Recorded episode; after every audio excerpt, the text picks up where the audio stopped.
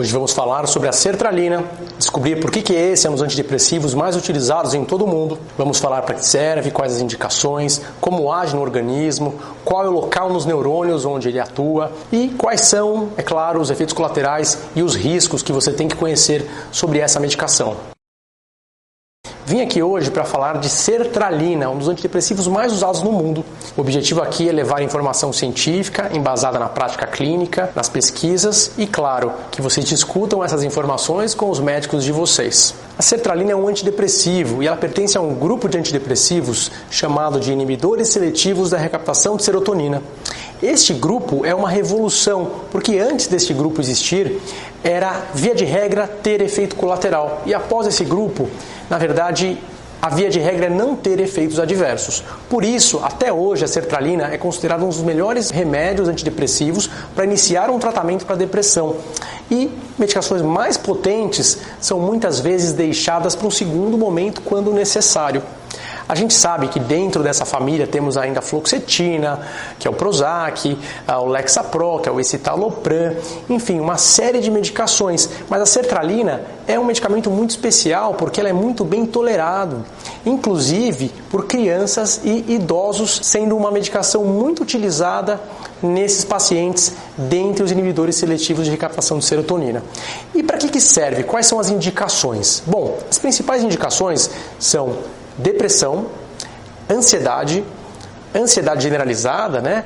As crises de pânico, a gente pode falar da ansiedade social, também pode ser utilizada para toque, estresse pós-traumático, é uma medicação que pode ser utilizada também em transtornos mentais na infância e adolescência, com segurança, e também muito utilizada na depressão durante a gestação e até mesmo muitas vezes no período de lactação, sendo assim um remédio bastante importante.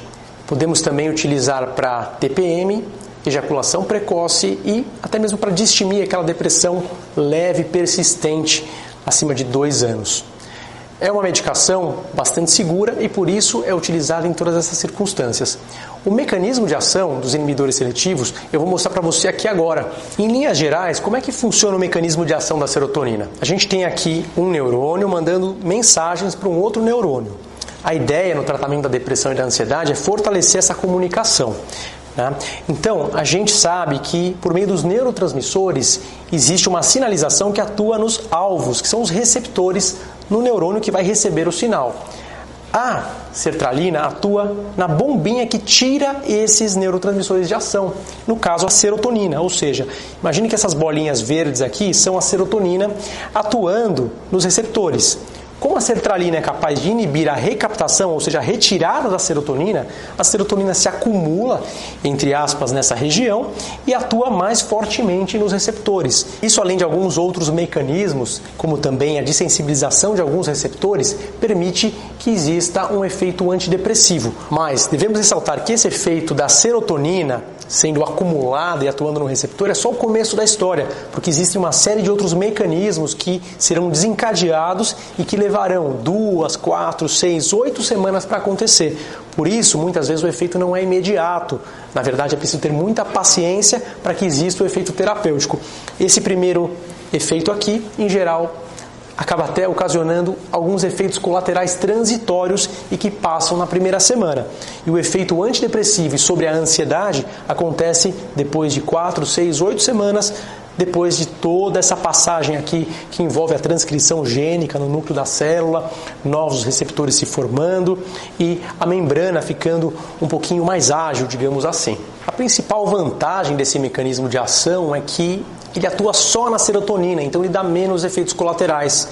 Muitos outros antidepressivos mais antigos, como os tricíclicos ou os duais, que são mais novos, até os multimodais, atuam em uma série de outros receptores. E isso, embora possa dar mais potência para uma depressão um pouco mais grave ou que não responde com o inibidor seletivo, também acaba dando mais efeito colateral. Por isso, para a maioria dos pacientes que não tem uma depressão ah, resistente a tratamento, uma depressão que não melhora com nada, uma depressão muito, muito grave, este tratamento, essa estratégia acaba sendo mais vantajosa, acaba sendo melhor. Por quê? Porque ele resolve o problema e dá muito, muito pouco efeito colateral, se é que dá, muitas vezes, até a maioria das vezes, o paciente toma um remédio e não percebe absolutamente nada. Ou seja, é uma revolução que essa família de antidepressivos provocou, porque antigamente era regra ter efeito colateral.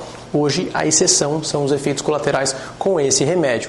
É claro que não vai funcionar para todo mundo. A gente sabe que até 40% dos pacientes não respondem ao primeiro antidepressivo e isso às vezes a gente tem que investigar, fazendo testes genéticos para descobrir que esse remédio é jogado para fora muito rápido ou que ele se acumula e dá efeito colateral. Enfim, existe uma série de possibilidades que são necessárias a ah, serem avaliadas pelo seu médico. Mas muitas vezes, 60% das vezes, será uma medicação bastante eficaz, claro, se considerada o manejo de dose, se o ajuste for feito no tempo certo, pelo tempo correto, que é algo que você tem que discutir com o seu médico.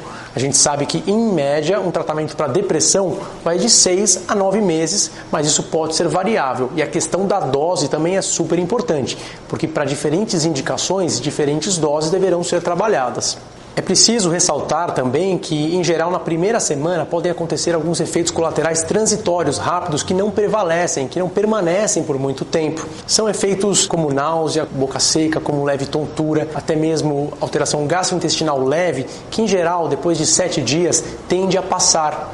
E o efeito antidepressivo, depois de 4, 6, 8, que é o que vai tratar a depressão, a ansiedade, o pânico e as outras indicações, demora mais, né? Ele vai precisar realmente de paciência. O paciente que fará esse tratamento, ele tem que saber disso, que não adianta fazer um teste por uma semana, não adianta tomar um remédio por sete dias.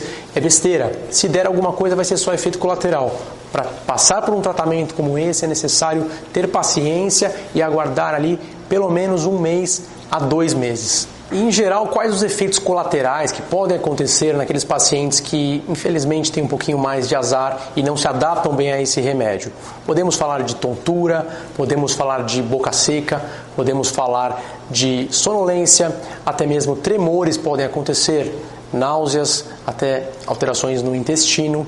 Disfunção erétil, também um problema que pode em alguns pacientes acontecer, embora até seja utilizado para ejaculação precoce em muitos casos. E até mesmo podemos ver efeitos como agitação psicomotora, principalmente aí ligados ao transtorno bipolar. A gente sempre ressalta que no transtorno bipolar o antidepressivo tem que ser utilizado junto com o estabilizador de humor. É um remédio que pode ser utilizado eventualmente nessa condição, mas sempre junto com o estabilizador de humor, porque senão o risco de agitação virada maníaca pode acontecer. Também sabemos que em pacientes com ansiedade, no início do tratamento, pode haver uma piora passageira da ansiedade e por isso é necessário algumas vezes utilizar um remédio calmante, como a gente fala, o Rivotril o Prazolam, por só um curto período de tempo, um breve período de tempo, apenas até que esse efeito inicial passe e o efeito realmente aconteça por conta daquele mecanismo de ação que a gente falou para vocês. E por que, que é um remédio tão prescrito em todo o mundo? Por que, que tanta gente prescreve e opta pela sertralina?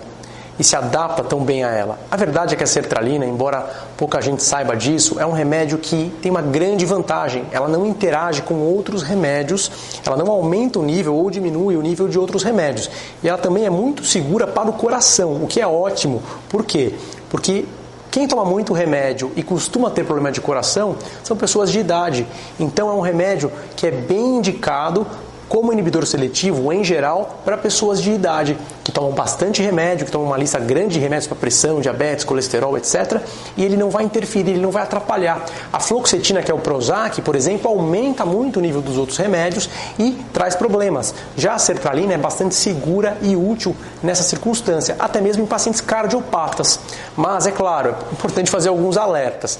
Pacientes que têm problemas hepáticos, problemas como glaucoma, pacientes que têm problemas ligados a sangramento devem ter cuidado sim no uso da sertralina. Isso deve ser monitorizado pelo médico, se necessário com exames também. Também destaco aqui que não é permitido utilizar a sertralina junto com os Imal, que é um antidepressivo antigo, como Parnat, que é muito potente. Não pode tomar junto, porque dá um efeito muito grave, uma intoxicação muito séria. Então, os remédios da família dos Imal, inibidores da monoaminooxidase, não podem ser utilizados junto com a sertralina é um quadro muito grave que pode acontecer. Então essa é uma contraindicação super importante que a gente não pode esquecer. Um outro alerta, né? É um remédio que se for interrompido abruptamente, principalmente em doses mais altas, pode dar síndrome de retirada, que é muito desagradável. A pessoa pode ter um mal-estar na hora que parou o remédio de repente o sistema nervoso sente falta imediatamente quando o remédio para, embora isso não constitua uma dependência química. A pessoa não vai ter vontade de usar o remédio, não. Tá? Ela não vai ter vontade de ter que usar sempre, ficar dependente do remédio. Isso não acontece. Não é nem um remédio de tarja preta, ele é tarja vermelha, como eu vou falar mais à frente. Mas pode ter alguns sintomas desagradáveis, por exemplo, choquinhos na mão, alguns tremores, piora da ansiedade, insônia, choro fácil, alterações de humor podem acontecer. Por isso, na hora de tirar, é preciso conversar com o médico e desmamar e sempre programar a receita para não faltar o remédio também. E o que, que a gente encontra aí nas farmácias do Brasil quando a gente vai procurar um remédio como a sertralina? A marca original é o Zoloft, né, que foi feito pela Pfizer, é a marca que sintetizou esse remédio. Ele chama-se Zoloft tanto no Brasil como nos Estados Unidos, é uma marca bastante famosa e que está nas farmácias. Mas também temos outras marcas como Acert, Geloft, Serenata, Torrest. Independente da marca, a gente vai achar principalmente as dosagens de 50 e 100 miligramas e algumas marcas têm 25 e 75 miligramas. É um remédio que deve ser introduzido ou na dose de 25 ou 50 miligramas e a dose para fase aguda e fase de manutenção vai variar entre 50 e 200 miligramas sendo aí sempre necessário o acompanhamento do médico para definir qual é a dose adequada, a dose que realmente remite os sintomas. Às vezes não pode ser a dose mínima que melhora o quadro como um todo, mas tem que ser uma dose suficiente para remissão.